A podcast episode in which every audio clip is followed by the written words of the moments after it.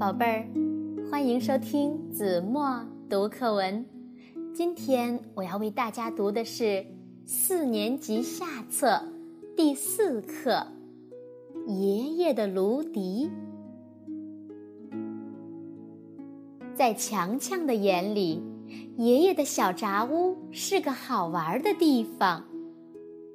碧蓝碧蓝的海水就踩在脚下。白天，成群的海鸟在窗外翱翔。夜晚，天上的星星映在海水里，如千万点萤火，闪闪烁烁。更有趣的是，海边长着一大片一大片的芦苇，一片普普通通的苇叶。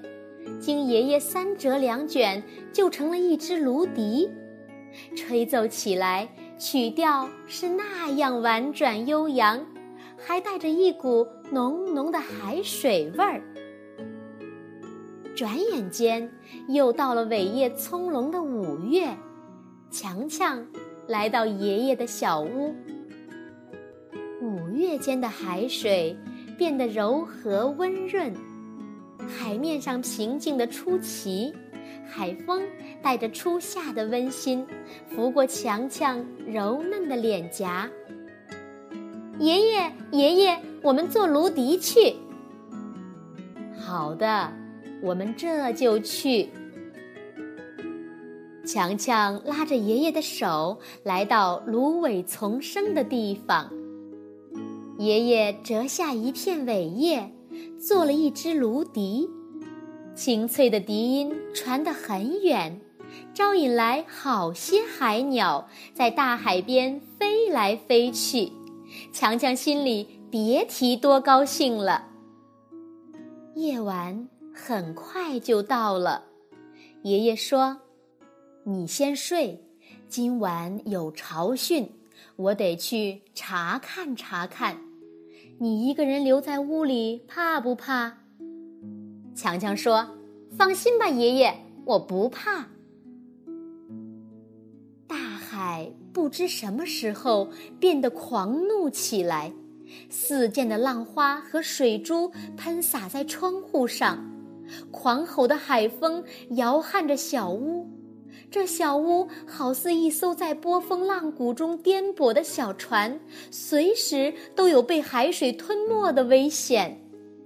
强强裹紧被子，蜷缩成一团，他大声呼喊：“爷爷，爷爷！”可是听不到任何回答。又是一个大浪摔打在窗户上，几乎把玻璃打碎。强强吓得钻进被窝，连大气也不敢透。哗，哗，海水不知疲倦的一浪接着一浪，强强焦急起来。他想：爷爷呢？爷爷在哪儿？应该去把爷爷找回来。他哆嗦着下了床，刚要开门。呼的一声，一阵狂风把门吹开了，狂风裹挟进来的水滴把他身上淋得湿漉漉的。门外伸手不见五指，强强赶紧缩回脚，关好门，又钻进了被窝。强强从未经历过这样的漫漫长夜，不知过了多久，朦胧中。他仿佛听到，在逐渐平息下来的风涛里，夹杂着一种奇特的声响。啊，爷爷的芦笛！爷爷，爷爷！强强情不自禁地大喊起来。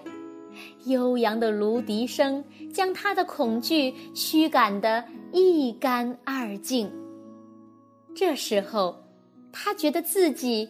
变得勇敢起来，强强想起了爷爷平时爱说的一句话：“海边的孩子，不沾点海水就长不结实。”好了，宝贝儿，感谢您收听子墨读课文，我们下期节目再见。